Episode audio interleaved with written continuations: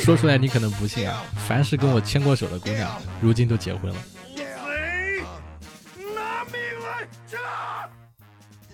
Hello，Hello，各位活捉八师傅的听众朋友们，你们好，我是八师傅八匹马。今天这期节目呢，想跟大家一起来聊一聊关于出版的各种各样的故事啊，一本书的诞生啊，怎么样才能出版书啊？然后图书编辑一般都是做些什么？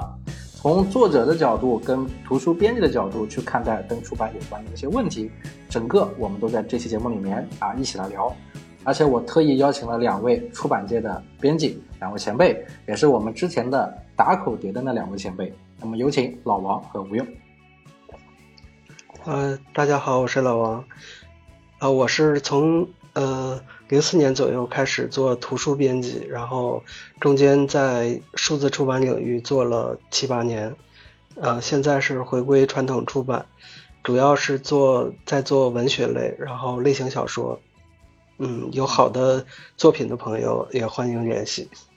在这里澄清一下，就是老王是七零后啊，就是之前节目里面说听声音不像那么那么那么老，他声音很年轻，但是他出版到现在已经做了十八年啊，想一想就很厉害。然后吴用介绍一下自己。呃，大家好，我是吴用。然后那个大概在二零一零年左右吧，然后就是干出版这行业，然后干了差不多三四年之后，然后呃。就去做了互联网行业，在互联网这个行业呢，然后做市场品牌啊、运营、产品经理等等这等等这些工作，然后大概是在二零二零年左右，然后就回归出版这行业，呃，现在就是做出版里边就是推广营销这些东西。OK，那各位听众朋友听到他们两个介绍，应该心里面大概有一个认识，就是图书编辑到底是干什么的？好像他们两个分属不同的阵营。呃，老王做出版比较久，能不能给大家说一说图书编辑大概是一个什么样子的工作流程？然后又分哪些方向？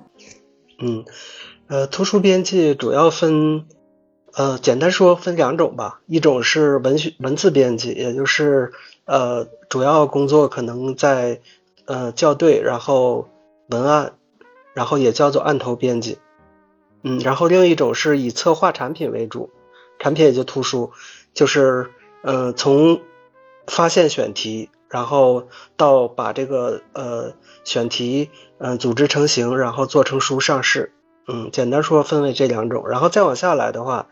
啊，就是和营销编辑的一个互动了，就是有的时候可能会有不同意见，有的时候呃会相辅相成，嗯，哎，我有一个我有一个比较这个小白的问题想问啊。就是我知道，在大学里面有一个专业是跟出版相关的，这么个专业。嗯，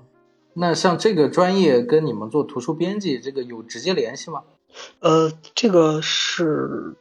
挺奇怪的，就是我我的生涯里面遇到的专门做从事。呃，大学学的就是编辑出版专业的人还是相对不多，大多数是那个呃文学专业，嗯。然后这个专业，我觉我是看过教呃相相相对来说看过一些他们的教材，然后这个跟呃出版资格考试的内容还是比较像的，就是从理论上和实务上，嗯来说，然后呃相对全面一些。这个在实际操作上的话。呃，还是挺有用的。也就是说，图书编辑这个工作还要考证，但是考证的话就会用就会用到，比如说大学里学的这个专业。但如果不是涉及到考证相关的话，其实更多的还是偏文学兴趣为主。对，嗯，事实上很多编辑他入行也是呃兴趣为主。啊，吴用，你身边认识的这些编辑里面，呃，目前年轻人多吗？因为你年纪比老王年轻一点。呃。我年轻很多呀，那个是是呃，就是说年轻人其实对这个行业都其实都一样。呃，从我角度看，第一是这行业它其实门槛还是稍微低一些。第二是有时候这个，尤其是你喜好文学这，或者说喜好一些小说或者其他一些图书、散文诗也好，这帮人其实他有一个这方面一个憧憬。呃，然后又鉴于，比如说，可能你这东西不像，比如修理一些飞机呀、汽车呀，这么的有那么一个很艰难一门槛，一个一个一个一个，呃，怎么说呢？一个一个很导向性的、理想性的这么一个一套东西。所以说年轻人还是挺多，身边也和因为是冲在这个整个图书营销的第一线，所以很多时候都是和一些这方面的一些呃图书爱好者、书评，或者说一些比如说像某爸，他一些这块的读书的群体比较多，那经常会看一些做一个这方面的互动，所以他们大部分其实对这方面还是相对比较感兴趣。是不是？我总结一下啊，就是文青其实当编辑的人比较多。只能说在这个群里，在在这个群里边，这帮人确实是占的比重比较多。哎，老王，你你你怎么看？比如说，如果说呃想要成为一个图书编辑的话，呃，一般的这个招聘门槛大概是什么样？嗯，招聘门槛的话，出版社的话会相对严格一些，有的会要求应届，有的会要求专业啊必须要吻合。然后更多的嗯偏民营的公司、出版公司的话，他会呃。更在意就是说，嗯，这个个人的一个文学或者说文字的一个喜好、文字品味，嗯，还有他个个人的一些呃文学以外的兴趣。也就是说，民营的话有，你可以理解为民营的话相对来说门槛要低一点。那我有个问题啊，嗯，这个出版公司跟出版社有什么区别？就是我看很多书上面，其实它除了出版社之外，它还有很多的，就是出版公司的名称，甚至还有一些品牌。就这个我一直搞不清楚。这个就是说，中国的呃书号只能是出版社，嗯，才才有这个呃权利下发到，就是分配到每本书上。然后大陆的出版社，呃。只能是国有的，个人和私有企业不能注册。嗯，然后有一些，嗯，你看到的那个品牌，然后民营公司的话，它是和出版社之间是一种合作的关系。哦，他自己这个书号不是说，呃，这个出版出版品牌或者出版公司自己的。我给大家科普一下，就是，嗯，如果说要出版一本书的话，首先这个书跟人一样，它得有个身份证，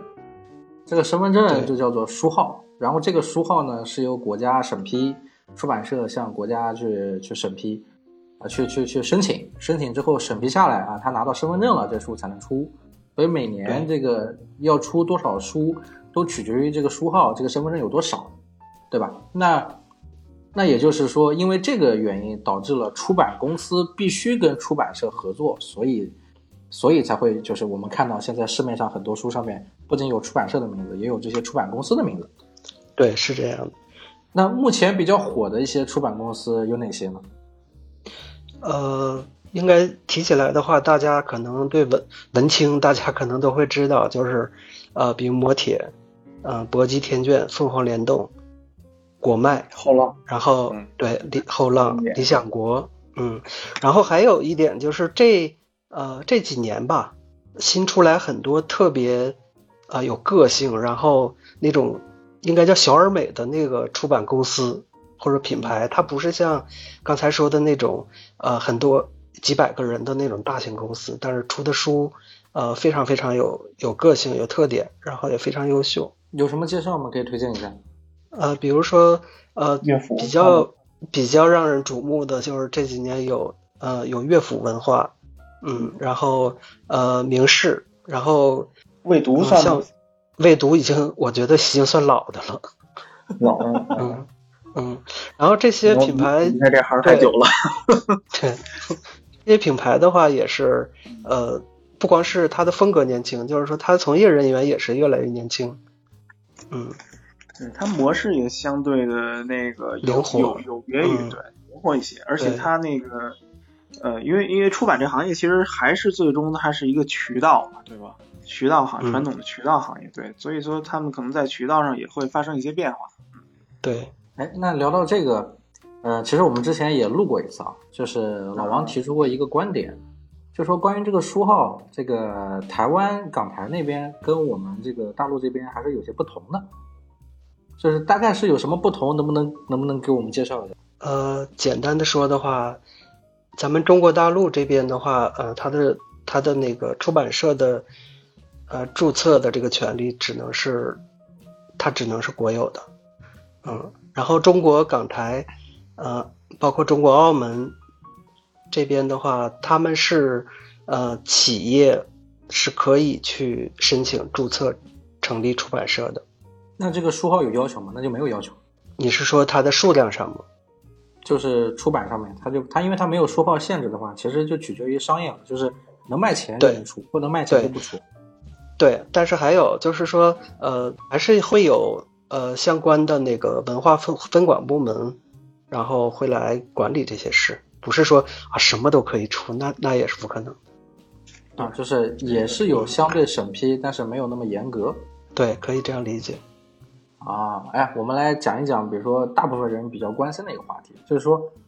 这个作为一个普通人、普通作者，他怎么样才能出版自己的书？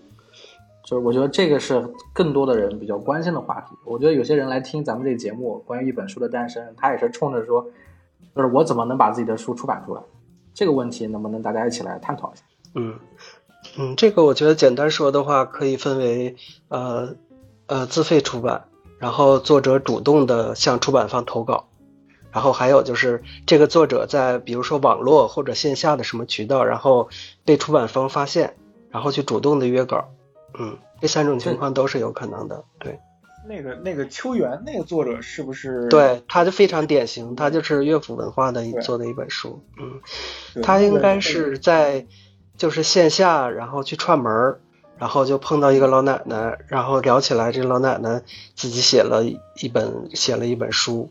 然后这个出版人就，呃，说拿过来看一下，结果，呃，这个出版人感觉到非常好，然后就拿过去出书了，然后销量也非常不错，挺典型的一个就是说，呃，素人出书，然后比取得一个比较好的一个效果的一个案例。对，那那本书其实挺让我诧异的，就是那本书，嗯，那么迅速的，应该是爆炸式的那种增长。对对，什么什么？你们能不能，你们能不能给我简单科普一下这个这个作者的背景？这个作者的就是他就是一个普普通通的一个老奶奶，她写了一个呃类似于像回忆录一样的一本小说，然后这写的是他的母亲的事情。啊，然后他是通过串门的形式方式认识了一个编辑，他是对，是这个编辑，这个出版人他去串门，然后在线下，然后啊遇到了这个老奶奶，然后促成了这本书。嗯，那他他怎么知道这个老奶奶就就写了写了作品呢？聊天呀，通过聊天才知道的。对，这就是一个典型的，对，就非常偶非常偶然，对。对，这就是一典型，你普通人的，然后你还不是作者，不能说是作者或者作家，人家就是一普通人，然后写了一个写了一个普通的故事，然后就这么一个啊，做出这么一个爆品来，这个过程。对，我们聊聊那个自费出版的问题，就是刚刚老王说的，第一个是自费出版，第二个是签约，第三个是被被编辑找到。我们刚刚说的是被编辑被编辑碰到了，那这个自费出版是怎么回事？呃，自费出版的话，就是说后呃后面那两种，作者主动出主动投稿，然后出版方主动约稿，这个都是会走一个正常的一个呃版税流程，就是作者是会收到稿酬的。然后自费出版可以可以理解，就字面意思就是作者是要给出版方钱的才能出这个书。对，哎，那我那我那我想问一下，我自己掏钱给出版社，那我写的东西不行，我也能出吗？呃，一般来说是可以的，就是说在呃内容本身，内容本身没有太大的问题，然后你的呃这个钱给的到位，是可以的。不是出版社不是国企嘛？然后这个民营出版公司还要跟出版社合作，那这个自费出版到底是为什么会有这种渠道？那个首先我我我从另外一个角度讲嘛，就是。首先，首先这个作品不是说任何作品你都是能出的自费的，呃，它肯定有有很方面的一些要求，硬的要求，硬的要求大家其实都知道。然后从这出版出版角度讲吧，就是很多人他可能你出出书书这东西，其实现在其实大家也能知，不光是一个知识的一个一个一个载体，然后文娱的产品的一个载体，然后它其实更是一个对企业或者个人打造人设这个。比较好的一个出口入口，呃，所以说很多时候有需求就有供给，呃，当然前提这个供给是需求和供给，它前提是非常硬的一些要求这方面的，但具体是什么硬要求，其实大家能想到，在这大前提之下，然后有供求有有需求有供给，所以这方面的话，一些那个这方面的一些东西能够自然打通。因为很多情况下，其实你有国资也好，咱们其实用国企这可能稍微有一些什么，就是有点可不符合现在一当下的一个发展一个状况。其实国资吧，有国资国资这块也好，他们也需要有这个每年的 GDP 增长，所以这块呢也是一个业务方向、业务板块之一。嗯，那我换个问题问啊，我换个问题问，就是一般什么人会自费出版呢？呃，说说几个，就是抓几个典型，就是刚才我说那就有几个目的了。第一是想打造自己人设，然后那个做一些营销或者说是品牌这块儿一宣传这块儿的啊，这玩意儿比较多。我这么举个例子，就是你比如说，可能它不是自费出版，但是这是一个比较典型的一个，就是企业和呃和呃打造一企业或者说打造一个企业品牌这么一个一个情况，就是那个小米的参与感。金错刀那个是一个那个这这方面的一个撰写这方面的一个人吧，然后他可能就是呃想写关于小米这块儿的东西，小米呢也想可能想通过这本打造自己的打造一概念嘛，因为每个企业其实品牌和公关部他们肯定会呃那两年就是科技大佬们还是属于那种比较喜欢打造概念的那那那么的一个一个一个一个阶段里边，然后他们所打造这个阶打造这一概念呢，那怎么去呈现呢？你可能你做很多营销线上的一些营销，比如网络这块儿，不管说是当时的微博也好，或者说是公众号也好，那你总会有一套东西在里边，那套是方法论。那这套这套东西你总不可能说呃没有实体摸，你都讲到参与感了，那不可能是简简单单的一个做线上的这这些概念的一些东西，那你得摸得着，那就是出一本书，大概是这么一情况。那自费出版跟传统出版这个出来的书，其实你光看封皮、封面，你是看不出区别的，在书店里也能买到。对，不会有任何区别。嗯，因为它就是走走正规的出版流程出来的。也就是说，然后它只是出出版的渠道不一样，一个是冲着企业包装，或者是有一些，比如说叫什么，就是考证还是申请什么资质？啊，那那个那个那个，我我说一什么企业包装那个，其实可以着重说。后边那个呃，也是因为现在就是对后边这个东西啊，就是相对的比较那个嗯严谨一些了，所以这块的话其实不太多了。现在主要就是前者还是相对比较多，嗯，而且以企业为主。嗯，对，现在可以理解这么自费来这么来说吧。还当然有一些，比如说我就是一个喜欢诗歌。我很喜欢散文，那我就想给自己出一本书，前提是硬要求啊，这些我的一些作品都在硬这整个大框架硬硬要求之下，那我也可以说把我这东西啊，去去和出版社或者图书公司这块来进行这方面投稿，有这个自费出版的一个需求啊，这样也是可以的，也有这呃这一波人，嗯，那我们聊完自费出版，聊一聊比如说普通的这种签约出版。签约出版应该就很简单了，它有涉及到一个合同啊、版税啊什么的。嗯 嗯，签约出版的话啊，简单说就是你把稿子给出版社，然后出版社出了书给你稿酬。嗯，然后嗯，一般来说，从作者的角度，你把稿子完稿，然后呃给到编辑这边，编辑这边的话呃会走三审、三审三教，然后给到。呃，出版给到出版社相关的呃责任编辑或者说呃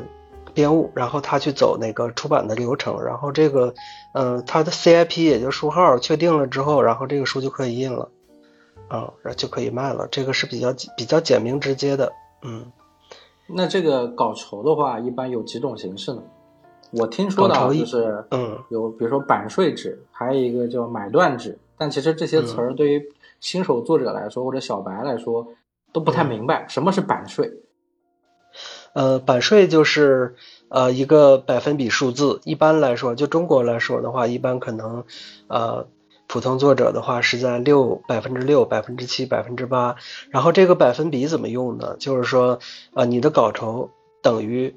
嗯印刷的，就是你作品的印刷的数量，然后乘以这个百分比，再乘以。这个本书的最后定价，然后就是你得到的稿酬啊。这里我补充一点，我毕竟也出过两本书哈。对啊，对啊，就是这个说说你的体验。我的体验就是这个百分比不不只仅仅局限在这个书的价格，还要涉及到网站分发之后那个折扣价。嗯，这这个对对对对，这也是我想我想涉及到那个就是一些作者普通作者，然后他签约的要注意的一些问题。哎，那我们不如先聊聊这个，就是签约的话，他会遇到哪些问题？你不是列了一个三千字的大纲吗？你简单给我们这科普一下。呃，我先从先从就是刚才咱们说的那个就是你反映的问题哈，嗯，然后这个的话，我我个人建议啊，这个条款的话，好好谈的话是可以避免掉的，就是从作作者的角度，呃，我不签这个，我不签这个条款，我就我就要是我就要我的那个呃首印数、首印册数给我结算，因为这个后期你该得到的那个稿酬的话，如果这样算的话，呃是说不清楚的，你只能由出版方然然后说他呃走走那个网店促销，然后这个折扣是多少，但这个具体折扣是多少，然后销了多少册你是不知道的。嗯，我个人建议是说这个要去谈，要去反驳他一下。我我跟大家先简单科普一下，就是正常，如果你有幸成为一名作家，啊，拿到了这个出版社或者出版公司给你的一份跟与版税相关的一份合同，嗯，这个合同里面咱们最关心的是什么？就是能赚多少钱，对吧？我写一本书能赚多少钱，所有人都关心这个问题。这个问题只只有几个数字很清楚。第一个数字就是你在合同里面会规定好首印这个这个份数。这首印数其实是什么意思？就是这本书真正出版的第一次印刷大概是多少册？大部分的作者都跨、都跨不首印都跨不过后面的印，就只只有一个首印数，所以这个你就当做是一个固定的印刷数。这个固定印刷数，比如说一个作者，我我不知道别人是多少，啊，你们你们看我帮我参谋参谋，我第一本书是一万五千本，这算多还是算少？呃一五年的时候，不少了，不少了。不少了，那就是嗯不算少假嗯假设以我为主啊，一万五千本嗯是这个合同里这个规定的首印数，就是固定印刷数。这一万五千本，比如说定价三十块钱，那你该嗯那它这个总额就是一万五千乘三乘三十，然后然后这个版税什么意思？就是你能拿到这个总额里的百分之多少，算作你的稿酬稿费。对，那一般的作者大概是百分之六到百分之十二之间，我还行，不能具体透露多少，反正就是百分之六到百分之十二之间。你乘一下这个，假设比如说咱们百分之十，啊，就是一万五千册乘以三十块钱乘以百分之十，然后还涉及到一个就是很多书在销售的时候它是不涉及，比如说我我就是这个整个价格，它可能在出版的时候，那在在这个网站销售的时候会有一个五折六折呀不同的折扣，那可能还要乘这个折扣。刚刚老王说的就是说，这个折扣其实你在这里面也是有谈判空间的，是吧？对，我的意思是说，嗯，这个作者规避掉这个的话，说实话，这个嗯也没有对出版方来说也没有太多的钱，也不至于就是这条不这条如果呃这条钱我如果不挣的话，我就不行了。所以说，这个作者应该争取一下的。啊，但是这里面还是有很多坑的，就是刚刚老王也讲，这个一，比如说这个一万五千册，这个一万五千册，你其实没法确定它到底是不是真的 卖了一万五千册。呃包，括对我我接下来想说一个这个啊，就是说，嗯、还有就是在出版出版合同上，嗯，有的是要求你签的是首印数的实际销售册数来结算，而不是说，呃，你你刚才的意思是说，实际上他卖了三万，然后他只给你结算了一万五，是这个意思吧？对你有的你不知道呀，对你可以问编辑，嗯但编辑经经常离职，你你啊、你这个说实话是没有，你是不可能得到那个真实数字的。对，甚至他不一定印了一万五千册，他可能就印五千册。嗯，但是实际上呢，就是说，嗯，一是行规吧，二是也是为了就是透明一些，然后不要留什么留什么后患后遗症。一般来说，正规的出版公司或者出版社都不会给你瞒报的那个销售瞒报那个加印数的。对，因为正常大家不嗯这要高估自己个这个可以对这个可以放心一下，就哪怕你不放心，你也没有办法。对，是，除除非你是大牌作者，你可你可以不放心，你不确定他到底对用了多少。对，像像啊，说比如说袁袁腾飞，他他有过这个问题，然后就他认为他的那个销售册数跟跟那个结算册数不一样，然后也闹出过啊新闻嘛，对吧？嗯，但一般来说，呃，甚至说几万册的话，一般来说不会有不会有这种就是特别严重的瞒，就是隐瞒印数、隐瞒销售数的这种问题。那还有哪些课呢？嗯，还有就是，呃，有的出版合同他会和你签的是首结算是按照首印首印数的实际销售册数给你结算，哇，那这个什么意思？就是，对啊，但是实际上呢，这个现在在在一些出版合同上还挺常见的，嗯，有很多作者他是没有在意到这个的，嗯，然后最后比如说啊，你刚才的那个一万五，然后你当时签的时候没理解，等给你结算的时候，呃，给你第一笔是呃按八千册，然后乘以版税乘以定价给你结的，那我这个东西也没有办法去考核，全部靠对合同公司给因为对呀。来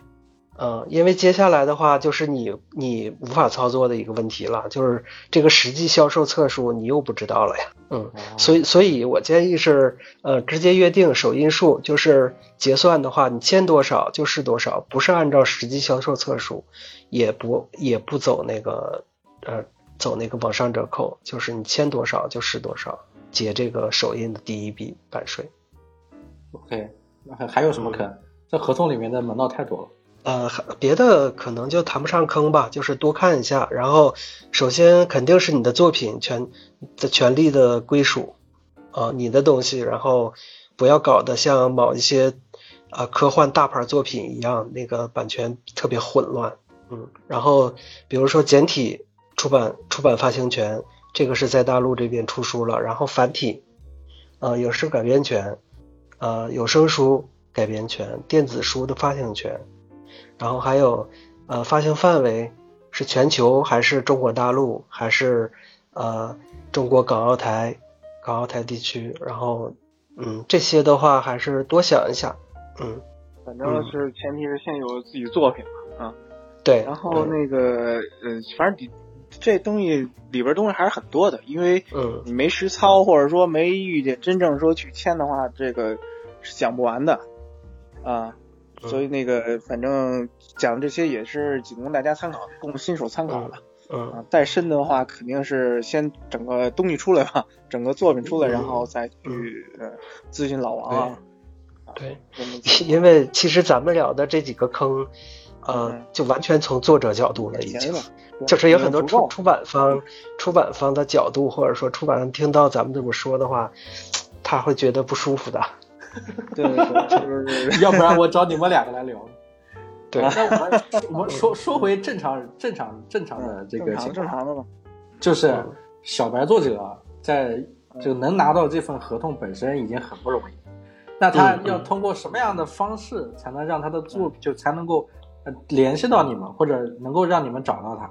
我觉得这个可能大家也更关心，因为能够听这个节目的人，应该都是自己已经有了自己的作品，或者想写一个什么样的作品。但是问题是，他这个作品写出来，他不确定能不能跟出版社有联系，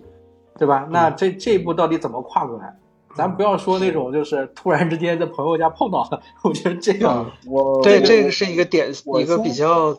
对特殊的一个案例。嗯，然后这个呃，我简单说，一般来说，呃，这个作者他肯定有已经有自己的一些比较喜欢的一些出版社或者出版品牌，那一般去官网或者微博或者呃他们的那个媒体账号去留言去联系，这个都是可以的。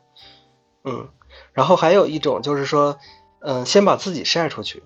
因为现在和以前和八十年代肯定不一样了嘛。像王朔他写完要背着稿子，然后推开 那个，对，推开推开杂志社大门，然后找到那个编辑，然后拿出一大包稿子。现在不用了，现在你先把自己都展示出来。展示的话，就是肯定是通过一些网络平台，嗯，比如说，比如说豆瓣儿、日志，然后呃天涯论坛，甚至说知乎，呃，这些都是可以的。然后，现在的编辑他主动去约稿的话，他也平时会在这些平台上去不断的关注。还有一些就是这个编辑他本身就是会在社交平台上面，然后注明自己的身份。嗯，尤其是豆瓣儿，很多知名编辑的话，他都是在豆瓣上，嗯，就是直接显露自己身份，然后你直接去联系他就可以。哎，我问，我提个问题啊，我提个问题，就是，呃，刚刚这个咱们说的是说我们要主动一点，自己去社交平台上去找这些编辑，然后联系他们，嗯，对吧？但是又不是所有的编辑都负责出版，你比如说刚刚我们讲过有文字编辑，有品牌就营销编辑，还有策划编辑，那我们是不是要看清楚，比如说什么样子的编辑他是希望别人联系他的？就很简单。出版社也好，图书公司也好，并不是大厂一萝卜一坑，而且这个文字啊、文科这块的一些那个呃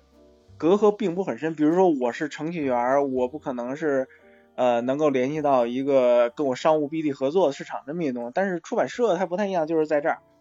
它这个人员的扁平化，就是基本上会发现好作品的话，不管说你是一个运营这官方微博或者官方公众号这么一个。运营者写写这个文案的，他你只要是留言，基本上这些东西的话，都会很快的传达到相关策划编辑那儿也好，或者说是一些其他的那种编辑也好，都能传到那儿。对，还另外一块就是，其实你说到主动的去那个联系，其实这个我倒觉得是什么一情况，就是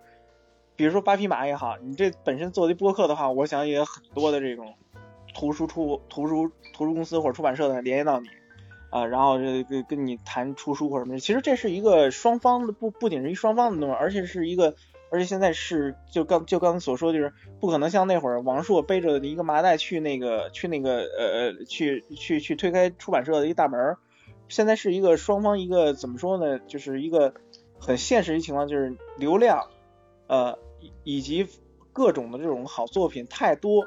不是说红海那级别，比红海其实比红海这种更残酷的一个一个一个一个一个一个情况，现在是，呃，不管是你是写小说，还是说写一些那个呃商业金融或者什么之类的，现在真的遍地很多太多太多了，呃，所以这东西的话，其实不光是一主动不主动的一情况，还有包括一个自身一个就是刚回归到刚才那问题是，你有作品，作品到一什么层次，有没有包装吧，就这么一情况。嗯，你自己对作者可以完全可以先运营自己。啊，也就是现在的做前前期出版的一个，对，和以前是不一样的，对，对，而且你不一定是你说你有很强大的，或者说很非常非常棒的顶级的，或者说是非常完善的一个作品，但是你本身你具有很强的一个流量属性，你做的这套节目，或者说做的这个整个的一个账号，它是非常有趣的，对吧？那我这里边可能有不完整的这些那个稿件或者内容，但是符合或者说是达到了这么一个出版一条件的话。也是可以的啊啊，OK。那刚刚吴用回答了我另外一个问题，我觉得我们可以再深入一点，就是作者就是通过社交平台或者通过展示自己的账号做自媒体起来之后，然后他联系到了这个出版编辑，但是出版编辑如果要选择他的稿件，还要有还有一套他们自己的标准。刚刚你也有说到，就是什么出版条件，是不是也也跟这个出版编辑他所属的这个公司出版的内容有关？对对，这是其中元素之一吧？啊，你比如说，呃，就拿我现在我不不具体说是我是哪儿啊？我现在可能我这边可能一些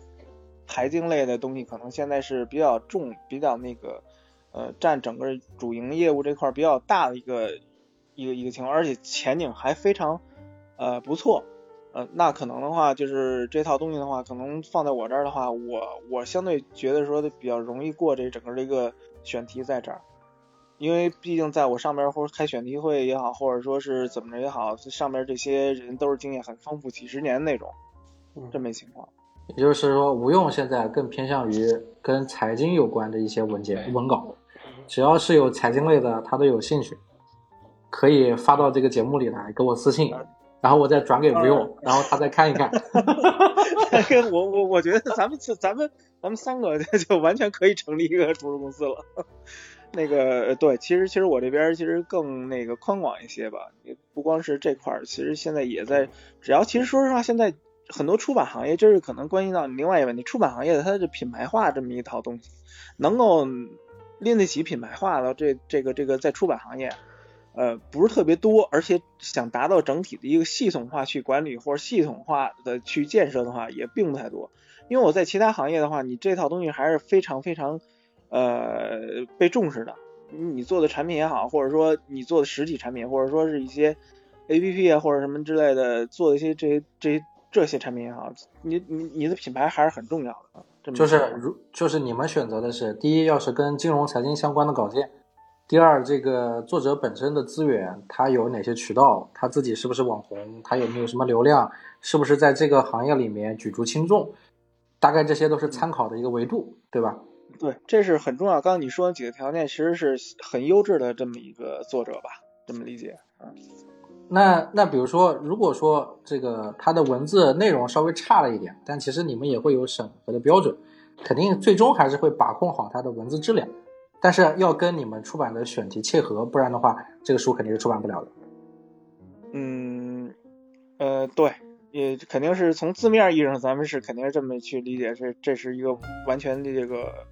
能够自洽一逻辑。其实它本质还是背后的一市场啊，现在背后市场的一大环境的指向。哎，那老王，我想问一个问题啊，因为你你经手过的这个类型比较多，就是现在这个市场上哪一类的书是你们比较偏重的，或者是你们觉得哪个题材是比较容易出版？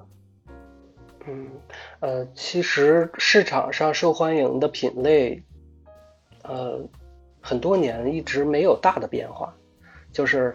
呃，最受欢迎的其实还是生活类，嗯。然后，嗯，对，对，然后这几年的这几年的有一些小的现，有一些呃走向，然后有一些现象的话，可能是嗯偏实偏实用类的，嗯，这种东西相对来说更受欢迎了。还有一种就是嗯，对，还有一种就是嗯，中国原创小说还是比前些年的话要。呃，它门槛变低了，就是说，呃，不会是以前那种，就是一批知名作家，然后他，呃，他不断出作品，然后新新人作家出来的话是大家不太能看得到的。现在的话，展示的那个空间越来越多，嗯，对，所以说现在还是一个文青相对来说比较好的一个时候。嗯，老王，你现在需要些什么样子的稿件？啊，我现在是，嗯。工作方面的话，就是偏类型小说、偏影视 IP 改改编潜力比较好的。说到影视 IP 改编这个类型，能简单给我们介绍介绍吗？嗯，这个东西其实也是由来已久啊。你说像呃世界名著，它它不也是影视改编 IP 吗？然后现在中国的话，嗯这边的话，呃有一些大的一些大家都可见的方向，就是。呃，第一反应大时代的大家大河，嗯，这种嗯比较大篇幅的一些全景式的一些呃一些 IP 走向，然后另外一种，比如说悬疑悬疑嗯悬疑罪案类这一类的话，比较偏嗯是偏社会向的啊，也是比较受欢迎的，嗯，然后还有一种就是家庭家庭啊家庭伦理可以这样这样说，然后比如说呃。像像一些嗯前几年火的那些离婚律师啊，然后呃近些年的那个小敏家，然后呃还有一些我我忘了名字了哈，就是嗯大家都是平时都可以看得到那些，这些也是比较受欢迎的。嗯，吴用，你有些什么想提的？其实也顺着刚才老王的那个那个那个那个影视这块儿一些和文学这块儿一些那个这块儿一些关系吧。就是现在是这么情况，呃，就是前阵子也啊，去年那会儿一些呃呃，他们这个影视剧这块儿的一些那个改编之后，一些火热比较火，这个火其实说实话，嗯，它确实很火，观看量什么之类确实上去了。呃，对于出版这个行业的一个影响就是，其实大家都在用一些那个工具来观察这些那背后一些东西，呃。最后导致一个整体的一个数据的一个可视化的一个最后呈现的结果，就是文学类的品类可能会会会会会上涨不少，但是实际上你要在其实从数据还是统计学上来讲的话，它并不是所有文学的，而是单指影视类文学，还有一些呃耽美剧的这些那个文学会有上涨。关于纯文学这一块的话，其实也是一个周期性的东西，比如说可能。周期性的不指的是可能指的谁呢？可能就是有点像，其实就是一些很头部的一些作者了。他头部的一些标准其实就是既有名气又有流量，还有一些那个比较正的一些作品，确实也非常好。就是余华啊，像这种周期性的这种纯文学类的，它可能会有一个比较大的一个呃提升，但是仅限于这种头部的。但是一般类那种文学，其实纯文学类东西，其实它其实这两年可能我看一些别的数据或者什么，其实它所占的比重。还有整个的一个那个呃未来一个大走向，其实它还是相对比较缓慢这么情况。因为整个群体的话，其实这两年其实它在整个一个大环境或者说一个比较大的一个那个人人群消费的一个产业里边，这类的图书图书里边再细分纯文学这块的消费的比重渗透率一直在下降。其实是我个人感觉是现在是这么一情况，也是从一些。呃，数据里边就是做一些简单的分析得来的一些这方面的一些看法吧。嗯嗯，他我觉得是这样哈，他之所以表纯文学这一块，他之所以表现出下降，是因为什么？就是说，呃，没有水平足够好，就是好到好到五零后、六零后作家那个水平的呃年轻作者出来，作品没有那么厚重，嗯。对对对，然后表表现出来的话，因为它的它的那个总量变大了，其实现在就是年轻人写纯文学，然后出书的那个几率比前些年是要高的。对，要高。前些年其实是比较垄断的，就是年轻作家你也知道，就是那么那么两，甚至说你可以理解为就两个人。现在不一样了，对。然后，但这品类变大了，然后但是。呃，它的水水平没有那么厚重，所以它的整体的销量会呈现一个下降。就是小说类的还是比较好出版的，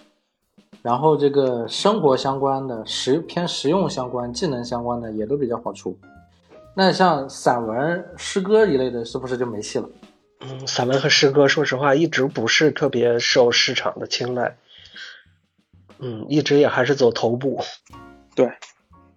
像余秀华这样的，多少年才能说已经是一个特例了？对，对，很特例的，对，嗯，他是甚至说他诗歌本身作品是非常不错，但是他之所以就是比较火，是因为一些外外外在的，其实跟诗歌没关的因素在炒炒，其实这个也是不太好的，嗯，哎，那我们再聊下一个问题啊，就是，嗯嗯。咱们现在怎么看待目前这个出版行业？这两年疫情嘛，很多书店经营不善，是吧？然后线线线下书店倒闭了一大堆，然后目前能撑住的也就是线上。那这个实体出版这个问题，就是这个出版书跟网络出版啊，就是在你们的眼里是怎么来看待这些问题？嗯，要不然我先说一下这个情况吧，因为因为老王干这行业就是。要多，而且他干那个线上，就是你你说就就是线上加引号线上出版这块儿，他更有发言权，所以他吴用更吴用更第一线，他冲杀在第一线，对，经常小炮灰是吧？是呃，我个人感觉现在是这么，首先就是说这个疫情冲击，我先分为分层次说吧。第一是疫情冲击这情况吧，呃，其实对于线上这种阅读或者说是线上的这一块的一些那个。产品的销售，或者说它整个一个营收这块，其实有一定的刺激作用，它也是呈现一个阶段性的。我我不觉得它是一周期性的，我觉得它是一个现阶段比较特殊的一个现阶段性的。其实就像一些别的行业，可能就在疫情之中，疫情这个这几年里边，它确实发展发展的非常好。但是这个电子或者说电子出版或者线上出版这块的话，可能会有一方面的刺激作用。但是它整个的往后它整体的这个趋势的话，我觉得不是特别太，呃，太有太大的一个长久的一个发展的一个韧性。原因很简单，就是你整个的这个出版这块的整个一个大趋势，就是你你尤其是正正统出版，不是网络文学那种出版，它还是有一定的这块的对被被其他游戏等等一些娱乐方式它瓜分的瓜分的这么一个现实很现实的情况，市场蚕食的渗透也非常的非常的那个那个那个那个糟糕。呃，然后疫情呢，只是像一个这个怎么说呢，只是一个催化剂，短暂催化剂，呃，是这么一情况。然后呢，第二个层次就是说讲这整个的一个那个，嗯，实体实体出版这块儿一个情况，疫情对这块儿影响确实非常大，呃，大到什么什么地步呢？因为首先你讲出版的这个行业的本质，其实它是一个渠还是渠道的，只渠道就是走渠道那种传统行业。你线下这块的话，其实是一个非常猛的一个那个，之前就是占占比例，虽然你每年也逐步减少，现在也是各大那个各大那个出版社也好，图书公司也在重视线上这块渠道，但是线上的这些这些那个利润，就是你营收，你在财务上有一个增收不增利这么情况，线上的话是增收不增利这么情况，呃，原因很简单，也是随着整个一个整个一个大互联网电商、传统电商也好，他们的一个流量一见底儿。然后还有他们这块的一些可能一些这这两年对互联网一个整顿，其实对于电商，也就是对于整个线上的一些渠道是有很大影响的，所以增收不增利这种情况出现，也是对整个实体出版或者说对你整个图书公司或者是出版出版社影响也相对比较深远的。还有另外一个很现实情况就是，一是可能一些大灰犀牛事件，还有黑天鹅事件，你对这个整个图书行业的。各个的一个成本的一个那个那个那个那个影响还是呃很很深远的，用人成本或者说用那个呃纸张啊用料或者印刷成本等等都是在上涨的，所以这块的话也是更导致了这么一个情况。呃，对于说我们出版行，对于整个出版行业从业者或者说对整个的一个这个为呃产品这块影响，其实也有好的一面，就是大家可能会更静下心来研究一个出版的这么一个。更更能深耕一下，因为前两年其实也伴随着整个一个呃中国人口红利以及那个电商发展、互联网发展一红利，出版也跟着可能会走上一个高的高点台阶儿。但是这两年其实疫情影响之后呢，面对刚才我所所说这些问题，其实呃也给一个给出版一个就是一个一个转型或者说是一个升级的呃一个机会啊。当然这个这个整个在转型或者升级。它是有一个很痛苦的一个过程的，是这么。那我那我总结一下几句话啊，就是，就是你是保守的估计出版这个行业它还是能够继续往下走下去的，因为是涉及到一个周期问题。现阶段可能是因为疫情的原因，但是疫情结束之后，后面的出版它还是有它的生命力的。呃，然后其实我这不是保守，其实我这还是很激进。还是很激进的。保守那帮人还是觉得，嗯，保守那帮人可能会就是我我谈到我工作之中保守那都是很多人，呃，认为可能你出版行业就已经 over 了，已经是夕阳行业。然后还有一点就是说，就是你觉得互联网它它的红利期让这个出版行业也带动了一部分，但是互联网的这个成本越来越高了之后，其实线下的利润还是比线上要要多的。所以最终还是会聚焦到线下真正实体出版这个这个里面。呃，你刚才说的逻辑其实有点不太对。线下其实它它的它的整整体的，就是说单你指某一方面，就是其实线下的成本，也就是你从线下这边可能你给线下的这渠道的这些折扣，可能会比线上那个折扣会高，但是总体的你带来的这个整个整整个的利润不如线上。但是你单个单个的这块，就是指前两年你单个这块给线下这块的，肯定利润要高很多，折扣就是说给的折扣要高。但是呢，一到现在就是这种情况之下，就是一到疫情呢，其实线上这块的不得不，你线下因为你没法卖，对吧？你只能选择线上。线上呢，也现在赶上了这么一情况，就是刚才所说的那些情况。线上这块的话，又又在又在压压缩这整个的一折扣呃一利润空间。所以其所以是现在是它是一个相对比较复杂的这么一个关系。嗯，老王你怎么来看？比如说这个呃线上出版，呃，我是整体上啊是我是这样觉得，就是就十几年前小二十年前刚开始做书时候，就是图书出版就已经是夕阳产业。然后但神奇的就是它现在的这个状态和二十年前是一样的。就是虽然没有变得特别好，但是也没有比以前差很多，嗯，然后，呃，我觉得这个东西它是一个，第一，它是一个很古老的一个一个产业，然后，呃，很多人就像就像吴用说啊，很多人会觉得就是从互联网就各个角度，然后或者说自己很新潮的一种观念上，他觉得传统出版要啊要完蛋，这个我觉得是不可能的。对我也是持一个比较激进的一个态度，嗯。然后比如说，嗯，比如说疫情，然后这种灰天鹅，然后呃还有互联网这些冲击。嗯，其实出版行业遭受的冲击一直很多，比如说前十年前会大家会认为电子书啊发达了，然后纸书会有很大的冲击，但实际上啊十年后你再看的话，电子书和纸书它形成的是一个就是双方自洽的一个状态，嗯，他们并没有严严重的互相互相瓜分或者吞噬对方的市场，它现在是一个互利的一个状态，对。然后就是说，这个这个产业它是一个包容性或者变通性非常非常强的一个产业。我觉得整体上来说啊，啊是是不不会那样悲观的。嗯，对，主要就是你像第一，它没有很多重型的那种资本介入。其实这两年有一些红杉资本，啊是红杉是吧？红杉，然后还有一些其他资本可能也会呃，甚至国国有国有资本收编民营，这也是十几年前的事儿了。嗯，对。然后另一方面的话，就是它整个的这种灵活，并不是属于那种比较大的管理那种模式，其实它能够好掉头。嗯，这是我觉得这这行业还有韧性的这个几个基础的几个点吧。嗯嗯，所以也是二位现在还在坚持做出版的原因。嗯，这个首先我觉得我是谈不上坚持，因为我觉得我就会这个，我就一直干这个。啊，我我是互联网不是不是没没没什么太大的情希望了吗？我是因为这个，你你反倒觉得互联网味儿了是吗？呃，因为因为我这岁数，我我是有我前两天跟另外一个朋友聊，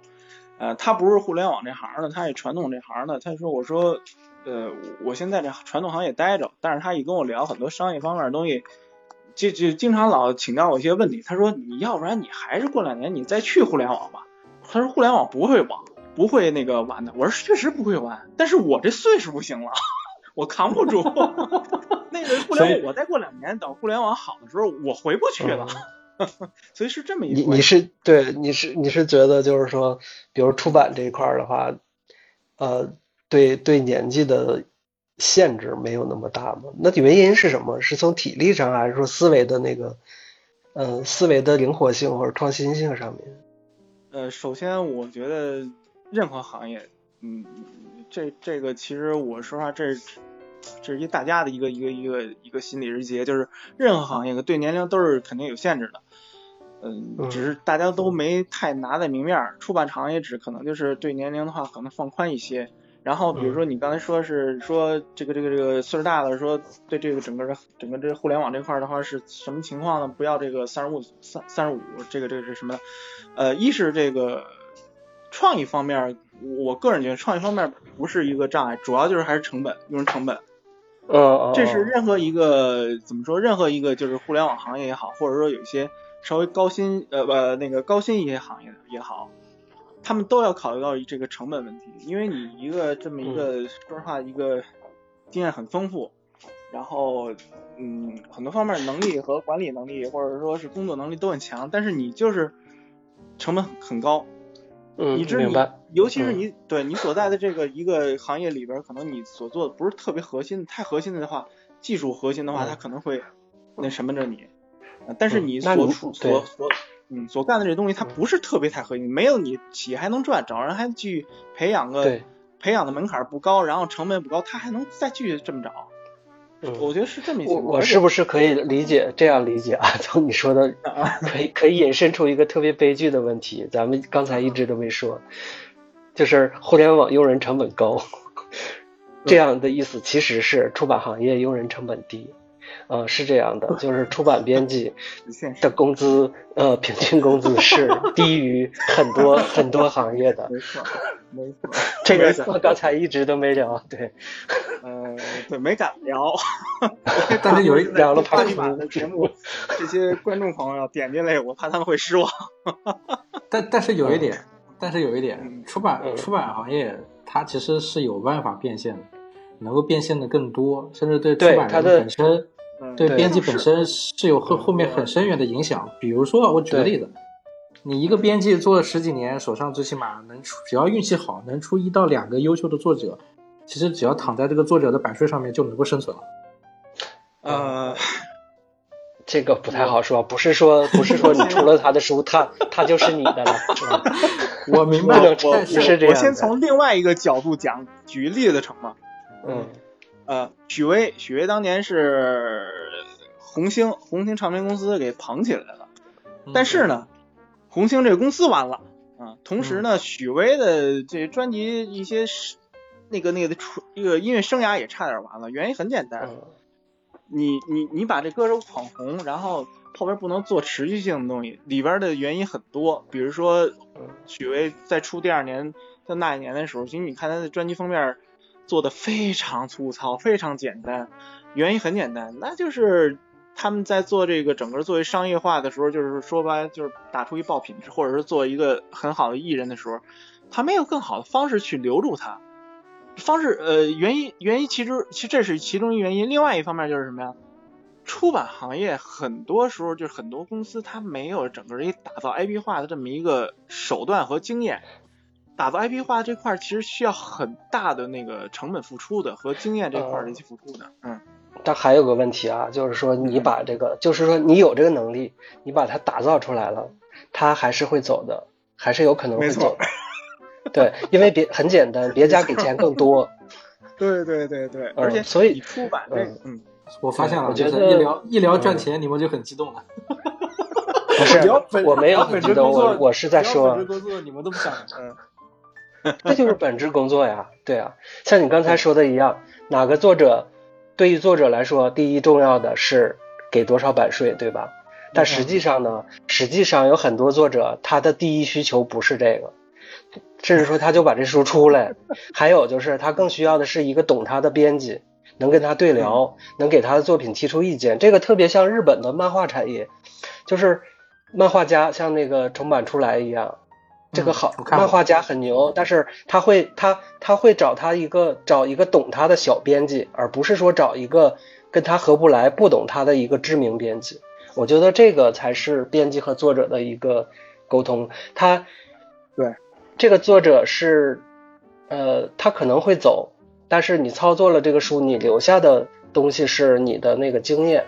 然后你的这个经验和在互联网从业的经验不一样，你的经验实实在在的，嗯，就是就是你掌握了这个技能，它是一个技能。我还想说的是。嗯，我还想说的是，作为一个出版编辑，能够接触到特别多优质的作者，而这些优质作者，轻轻只要稍微转化一下，就能变成各种大 V，能变成各种付费课程，是吧？你这个，你这个，这个，这个逻辑还是，嗯，你这个挺与时俱进，这个没有问题啊。呃，一是转化课程，转转化为，嗯，甚至说转化视频。都是有可能的，这个这个难度不大，这个我觉得是一个附加的一个东西。嗯，对，对我我提我提出一些我的想法，就是我来我最后来挽挽救一下这个出版行业，以我自己大言不惭来挽救一下出版行业。就是刚刚咱们聊到出书这个问题，就是一直很正经的一板一眼的在说，首先你要有好内容，然后你要有好流量，你要在这个互联网时代能够就试金子，你一定会发光。你发光之后有流量之后，你再出版。我觉得这个本身，它其实咱们这个逻辑流程啊，它是一个，它是一个流程。这个流程的开头跟结尾都在这个流程里，但是我们可以把它对调。这个对调的意思就是，呃，对调意思就是它可以先先有很很优质的作品，然后这个作品本身我们不一定要先出版，我们可以先做付费内容，先做别的能够赚钱的东西，比如说短视频也好。对吧？然后，对，或者是授课也好，或者是直播也好，我们可以先去打造这个，这个东西赚到钱之后，然后我们再把这些真正有价值的内容，再把它变成出版物。因为目前有一个现象是什么？是我发现的啊，就是好多人不看书，但他们就是喜欢盯着那些付费的课程，而那些付费的课程，我我付费过的、了解过的一些东西，远不如那个上面讲师他出版的那个书写的详实。也就是说，如果你真的想学习这个东西，你买那个讲师出版过的书去看，看完之后你再去听他的课程，你就会发现他的课程是很水。呃，其实是这么一情况啊。你说的其实这种东西，首先你说这个整个逻辑是倒过来，其实这种情况其实是现在整呃不是倒过来，而是现在整个这个商业模式太多了。这这个甭管正过来倒过，其实都是商业模式。另外一个情况就是什么呀？就是你你刚才说的就是说导师的这个啊，把很多人喜欢看看付费课程这块，其实这里边包含了一些那个相对比较复杂的一些东西。你比如说，就是这个整个的一个学习焦虑和内卷化的这一个从从某人开始那儿情绪价值，我只能点到这儿啊，就是情绪价值，更多的对关注的是是情绪这块，而不是内容本身。对，而且你，而且我我我我就是提简单的一个东西，就是刚刚你所说的这块，就是大家就是发现这付费课程里边，它确实没什么东西，而且你要是真要想学东西，那帮人早报报一些班儿，而且看书也不一定。呃，看书也不一定能学会。看这些导师的，看这些导师出书也好，或者看他知识付费的，他们绝对干销售比较多。你要真要去做技术，比如说你学个 Java 或者说 C 加之类，那肯定去看工具书，没有几个说买这费这块一个东西。这是支付费的一个商业模式。我不是说，我先不评论商业模式的好跟坏，就是说这个商业模式它本身就。存在着一些群体的偏差性在这儿，而且群体偏差性对着知识的一渴望，它只是一方面概念知识，或者说情感，或者说情商，或者说是财商这块逻辑方面一些知识。这样说去说想得到知识真正知识的，那肯定是工具书，而且你要买工具书和这些呃这些导师啊，或者说是讲讲师他们所出的书，它种类还不一样。工具书就是工具书，它包含的这些专业知识和技能知识。然后你买导师这块，其实它的分类就不一样，这就金融管理，嗯，这是从那个整个出版行业还有整个商业模式来看这些，这刚您提出这几个呃观点吧。嗯，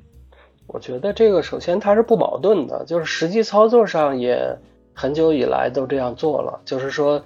呃，这个作者他已经有了稿子，然后先把它做成视频也是 OK 的，或者说他没有稿子，他比如百家讲坛系列呀。那都是也是十几年前的事儿了嘛，也是这样做的。但是但是有一个，但是有一个问题，你刚才说的这个是说这个作者内容是好的，然后你先从嗯把它做有声课，然后上架，然后去销售，把它通过这个渠道把他的 IP 打火了之后再做书。但这里头有个问题啊，他已经火了，然后甚至可以假设他的有声课已经非常非常赚钱了。你那个时候甚至说不太考虑，就是说，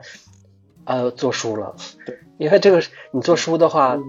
你你很可能会把它转售出去，转售给出版方。嗯，对，就是，对吧？对，他说的，对，老王说的这这这很关键。但实际上是什么呢？从出版角度来说呢，他已经是这样干了，就是说，哦，好卖的好的有声课，就是会有出版方去联系来出书的。嗯，这个渠道是非常畅通的，没有问题。所以你的就是说，对，所以也就是说，咱们各位都是出版编辑，不要气馁。你们现在手上抓的这些资源，其实已经转化出了各个不同的互联网的商业模式，只是你们现在依旧还在出版这个这个里面而已，啊，对吧？就是就是，也就是说，我们大部分出版书我们自己不看，对，你们不敢勇敢的踏出去，你们只要踏出那一步，一一个转型是吧，就到这些知识付费领域去了。呃嗯，实际上很多很多出版方也都在做了，嗯，做的也都很多，做的也相当不错，嗯，对，有比如能看到的理想国，然后战卢，对对对，嗯，都已经做的相当不错了。然后对少儿领域的话就会更多了。那个少儿领域的话，我老早以前的一个老东家在那公司，他们出来做这块东西，在抖音啊，就是做 MCN 和支付费做的相当火。啊，具体是谁我不不用说你这个了，就是哪怕把这些童书有版权的全部把那些库存压级的那些书拿出来，每一个都变成一个 有声书，变成一个这个儿童什么儿教什么的各种的，立马就会有很多的家长付费了，因为现在市面上可见的选择太少。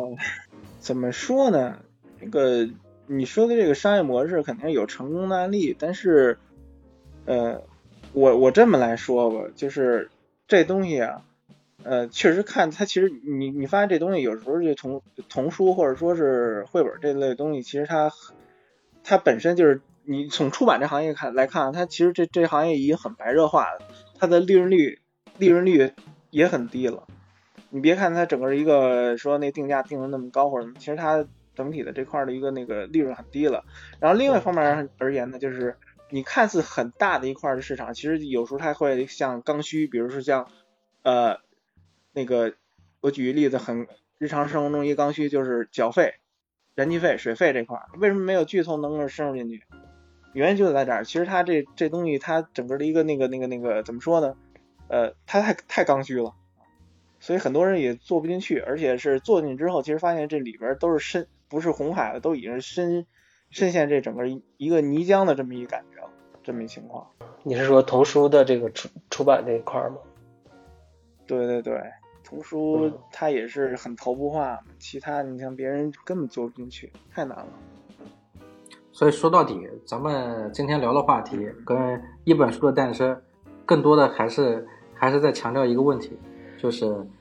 不管怎么样，只要你能出书，只要你还在这个出版行业，只要你还在坚持这个东西，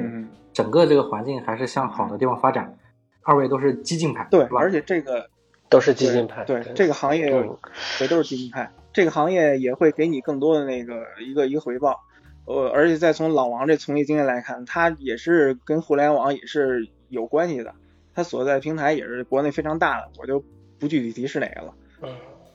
对我可以说是亲亲眼亲眼看到了电子书的嗯崛起，然后对出版的那个冲击，然后